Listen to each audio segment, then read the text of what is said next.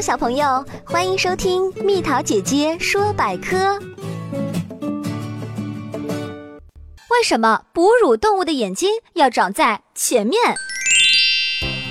哺乳动物的眼睛一般都是长在头的前部，这样啊，其实是为了便于观察前方的状况，利于避开敌害或者是捕获食物。所以，当一种动物攻击其他动物时，常常会采用在侧方或后方慢慢、慢慢靠近的方式。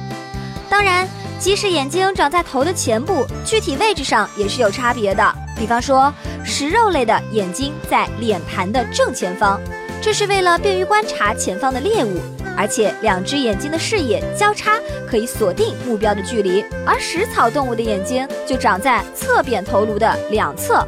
这是为了方便大范围的观察各个方向来的敌害，比方说河马的眼睛还有鼻子和耳朵都长在头部的顶端，这样潜水就会方便很多。所以眼睛长在前面主要是用来观察的。